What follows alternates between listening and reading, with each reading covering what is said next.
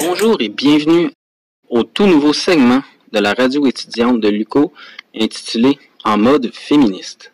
Aujourd'hui, nous recevons Marie-Lou Roberge, une étudiante et militante féministe, ainsi que l'étudiant pro-féministe Nicolas Lebel. Le thème d'aujourd'hui, l'antiféminisme et le masculinisme. Avant d'élaborer plus profondément sur l'antiféminisme et le masculinisme, j'expliquerai les bases de, de ces mouvements et l'évolution de ce phénomène au fil du temps. Pour faciliter la compréhension, ce segment d'introduction s'intéressera aux phénomènes et aux définitions qui s'appliquent au mouvement antiféministe à l'intérieur des frontières du Québec. Tel que défini par l'Encyclopédie canadienne, l'antiféminisme est un contre-mouvement qui s'oppose au mouvement féministe et cherche à faire obstacle à l'émancipation des femmes. L'évolution de ce mouvement s'accentue en fonction des avancées du mouvement féministe. Au Québec, la forme la plus répandue de l'antiféminisme est le masculinisme.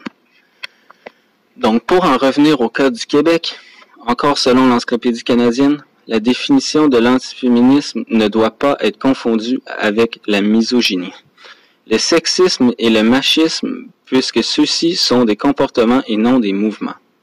Alors que tout comme le féminisme et la lutte contre les changements climatiques, l'antiféminisme est un mouvement organisé et raisonné ayant pour but de nuire au développement de la femme. L'éveil de ce mouvement est apparu au courant des années 1970 et au début des années 1980.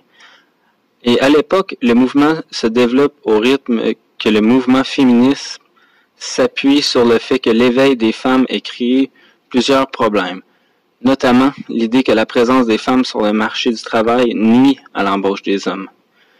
Toujours selon l'encyclopédie canadienne, le mouvement masculinisme manifestait en fait que les hommes sont en crise d'identité et souffrent de la féminisation de la société associée par la trop grande influence des féministes qu'elle discriminerait les hommes en affirmant que la violence masculine contre les femmes constitue un problème de société, et tenant aussi les féministes et les femmes pour responsables de divers problèmes dits masculins, tels que le suicide et le décrochage scolaire.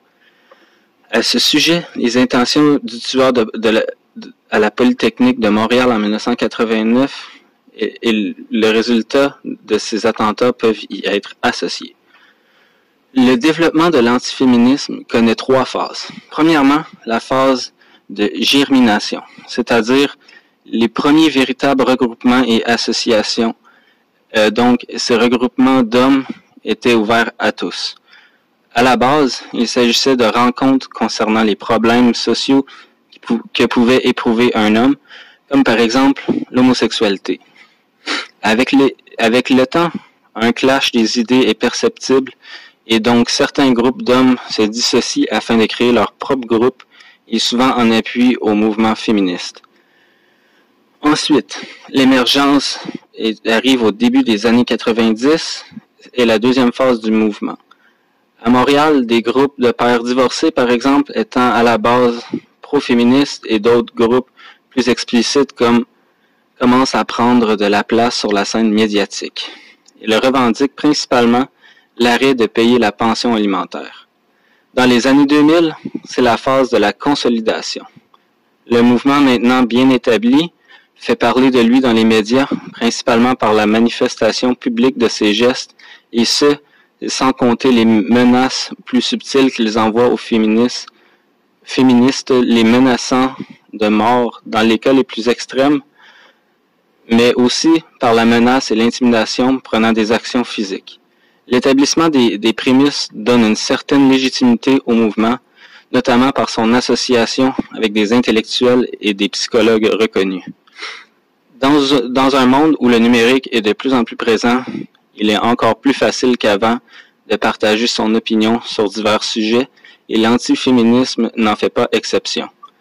En effet, certaines personnes peuvent facilement se créer des groupes partageant les mêmes opinions et peuvent donc ainsi atteindre une plus grande visibilité qui peut être tant positive que négative.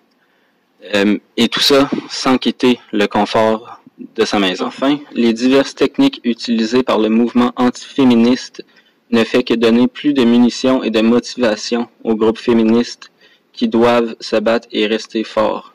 Je laisse maintenant la parole à Marilou. Bonjour, j'aimerais vous offrir aujourd'hui une vulgarisation des théories associées à l'antiféminisme en passant entre autres par le masculinisme. Pour ce faire, je ferai principalement référence à l'ouvrage de Christine Barr, une spécialiste de l'histoire des femmes, du genre du féminisme et de l'antiféminisme, intitulé À contre-vague. D'abord, qu'est-ce que l'antiféminisme et le masculinisme concrètement? Selon Christine Barr, l'antiféminisme est l'opposition à l'émancipation des femmes. C'est le contre-mouvement du féminisme qui, lui, est un mouvement qui milite pour l'égalité entre les femmes et les hommes. L'antiféminisme est fortement lié à l'extrême droite, aux divers courants conservateurs pro-famille et pro-naissance par exemple, en plus d'être lié aux religions. De nos jours, l'antiféminisme ressurgit fortement puisqu'on tente plus que jamais de démocratiser la sexualité. Selon Christine Barr, le masculinisme est l'une des formes contemporaines de l'antiféminisme.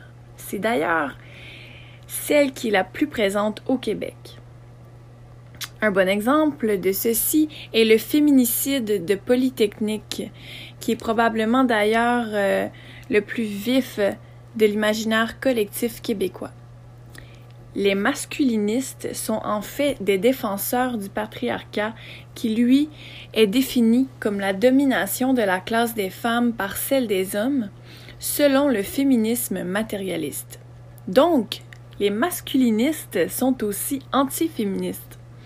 Il est important de noter que des hommes comme des femmes peuvent être antiféministes, voire masculinistes. Et oui, chez les femmes, on a souvent un déni de l'oppression féminine, donc un certain rejet du féminisme. D'ailleurs, l'antiféminisme souhaite créer une sorte d'anxiété chez les femmes en établissant une peur qui fait une peur en fait de sortir du rôle typiquement féminin. Si, si elles osent en sortir, il pourrait leur arriver malheur, comme par exemple épuisement, perte de repères, bref, elles seraient exposées à toutes sortes de dangers, selon les antiféministes. Les antiféministes aussi euh, contemporains prônent l'égalité des hommes en retournant des discours féministes en leur faveur. Effectivement, l'antiféminisme aime dévier euh, le discours féministe en, en déclarant que la domination dans les rapports sociaux de sexe se fait par les femmes, donc envers les hommes. Bref, les victimes seraient les hommes et non les femmes. Afin de donner un pouvoir d'agentivité, donc une capacité d'agir supplémentaire aux supposées victimes masculines, les antiféministes vont jusqu'à créer des groupes de développement personnel pour hommes et de renforcement de la masculinité. Comme si c'était insuffisant, les masculinistes vont jusqu'à réclamer une journée internationale des hommes. C'est en partie de cette façon que l'antiféminisme se euh, perpétue de nos jours. Il est, il est important de positionner l'antiféminisme dans le temps et l'espace afin de mieux le comprendre. Le temps et l'espace permettent en fait de définir comment l'antiféminisme se manifeste au au fil du temps. Par exemple, dans les années 1968, l'antiféminisme se positionne contre les sujets chauds du moment, comme celui du droit à la contraception et à l'avortement. Les discours antiféministes possèdent des arguments qui changent selon les cas. Euh, ils parlent par exemple de dévirilisation des hommes et de virilisation des femmes, de la crise de la masculinité, de la féminisation de la société. Les antiféministes affirment agir en légitime défense puisqu'ils craignent un renversement de la civilisation, voire l'extinction des humains. Et oui, l'antiféminisme est pessimiste et anti-moderniste, contrairement au mouvement féministe qui lui prône le progrès.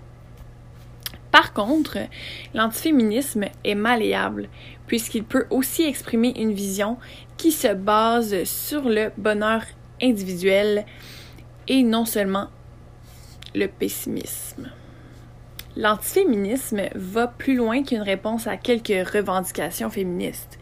Il possède effectivement deux facettes, donc parfois il est doux et hypocrite, mais parfois aussi il est tout à fait haineux et évident. Bref, il peut passer d'un discours plein d'empathie à des crimes violents. L'antiféminisme est loin d'être une d'être qu'une controverse controverse pardon, banale puisqu'il peut mener à des crimes haineux d'une grande violence envers les femmes, autrement dit à des féminicides. De plus, cet anti-mouvement est souvent complice avec la xénophobie, l'homophobie, la transphobie, par exemple. L'antiféminisme peut être aussi institutionnel. D'ailleurs, le Vatican, le Saint-Siège, affirme que le féminisme est plus dangereux que le marxisme et que le nazisme. Également, de nos jours, l'antiféminisme se manifeste énormément sur les réseaux sociaux, souvent directement contre des femmes qui sont ouvertement féminisme et qui militent pour ce mouvement. Pour conclure mon intervention, euh, ce qui vise l'antiféminisme est la reprise du contrôle des femmes dans la sexualité, dans la reproduction, à travers les supposés droits des maris et des pères, comme celui par exemple de s'opposer à l'avortement. L'antiféminisme aime admettre l'avancement de l'égalité des genres en s'y opposant.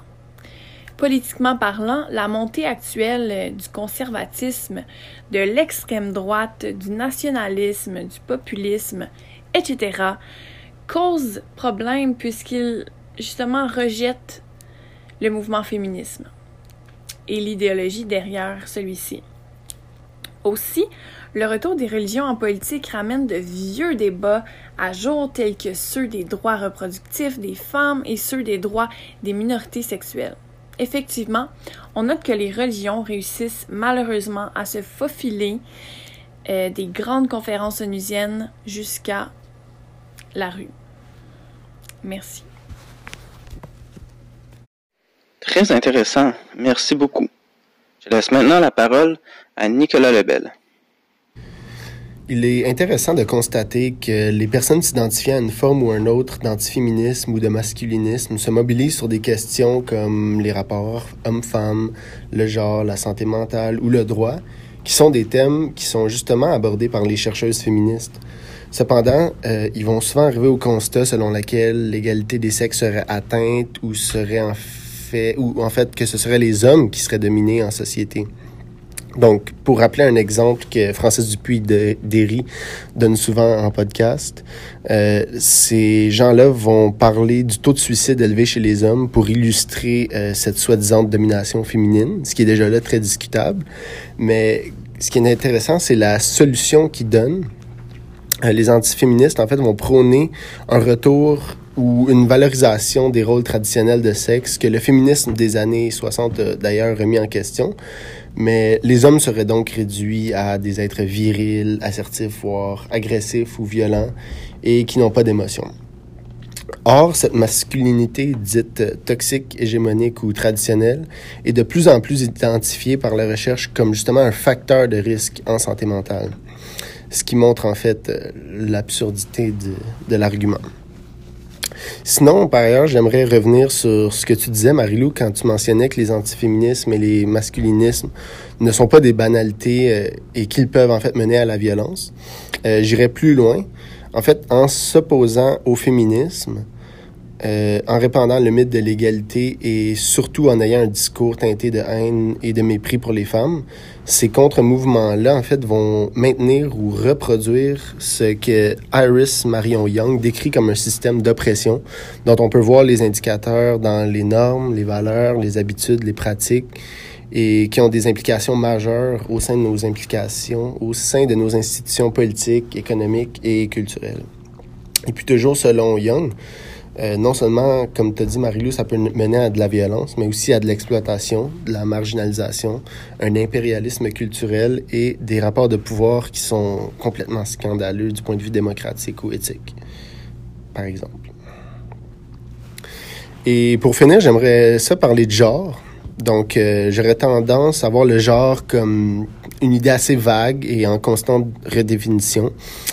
Euh, on peut parfois référer à une catégorie d'analyse qui permet d'avoir un regard critique sur la construction des différences sexuelles, euh, dans les mots de Joan W. Scott. Et parfois, le genre va faire référence à un système binaire et hiérarchique entre le masculin et le féminin, ou quelque chose qu'on peut faire ou défaire, une série de représentations, des pratiques, des normes. Bref, c'est compliqué et les interprétations de la recherche féministe sont multiples. Et on pourrait dire de manière générale que ce qu'on entend par genre euh, est susceptible de différer dans le temps et l'espace. Maintenant, à partir d'un article de Sarah Garbagnoli, qui est doctorante à l'Université Paris 3 et autrice du livre La croisade anti-gender du Vatican aux manifs pour tous, je me suis en fait demandé comment le genre est compris et mobilisé par les antiféministes, les masculinistes, euh, les divers mouvements anti-avortement ou familialistes notamment. Et puis en fait, leur utilisation du genre permet, permet vraiment de définir ces groupes comme des contre-mouvements opposés au mouvement féministe et LGBTQI+, puisque ces campagnes anti-genre, pour citer Garbagnoli, s'opposent non seulement aux revendications juridiques et politiques euh, portées par ces mouvements, mais aussi aux théories et aux concepts développés par les féministes et les théoriciennes et théoriciens LGBTQI pour étudier les formes à travers lesquelles l'ordre sexué et sexuel est naturalisé. Ainsi qu'on parle de gender, euh, d'idéologie du genre ou de théorie du genre, euh, ces concepts ont, encore pour citer Garbagnoli, la fonction politique de stigmatiser, délégitimer et bloquer toute entreprise visant à dénaturaliser l'ordre sexué et sexuel. Donc, en gros, l'idée que se font ces contre-mouvements de ce qu'est un homme et une femme est immuable, elle est ancrée dans la nature, et c'est la remise en question de l'ordre établi, de l'allant de soi, de l'évident qu'amènent les féministes euh, qui semblent particulièrement les déranger. Pourrais-tu nous donner des exemples de violences ou de discours antiféministes? Ben, si on pense au Québec, euh, évidemment, on va penser à 1989, euh, au cas de Polytechnique, où le tueur va ouvertement se réclamer comme étant euh, contre les féministes, contre le féminisme. Sinon, en 2011, en Norvège, quelqu'un va aussi tuer plus de 70 personnes et se réclamer comme étant un antiféministe. Et sinon, euh, dans des cas un peu moins extrêmes, ça peut être un président des États-Unis qui banalise le fait de toucher euh, des femmes sans leur consentement, ou ça pourrait être euh, quelque chose comme le manifeste contre le dogmatisme universitaire, qui est un, un texte collectif qui est paru dans le Devoir il y a quelques semaines où en gros, les étudiants remettent en question la pertinence, la crédibilité euh, des féministes et du féminisme dans les universités, euh, comme quoi les univers, comme quoi les, les, féministes prendraient trop de place et euh, que leur lutte serait plus pertinente ou pas pertinente du tout en fait. Et euh, c'est donc plusieurs formes que peut prendre l'antiféminisme ou le masculinisme, mais ce sont des exemples. Alors, c'est ce qui conclut le podcast dans mode féministe sur l'antiféminisme et le masculinisme. On le sait, le sujet d'aujourd'hui n'était pas le plus facile à aborder, mais on voulait le faire pour vous laisser savoir qu'à l'UCO, il y a un règlement dans le but de prévenir et combattre les situations d'inconduite, de harcèlement et de violence. N'ayez pas peur d'en parler avec le Bureau d'intervention en matière d'inconduite. Les coordonnées se trouvent sur le site web de l'UCO. Donc, pour conclure, je terminerai en citant Francis Dupuis-Derry. Je serai post-féministe quand nous vivrons dans un monde post-patriarcat. Merci beaucoup. À la prochaine.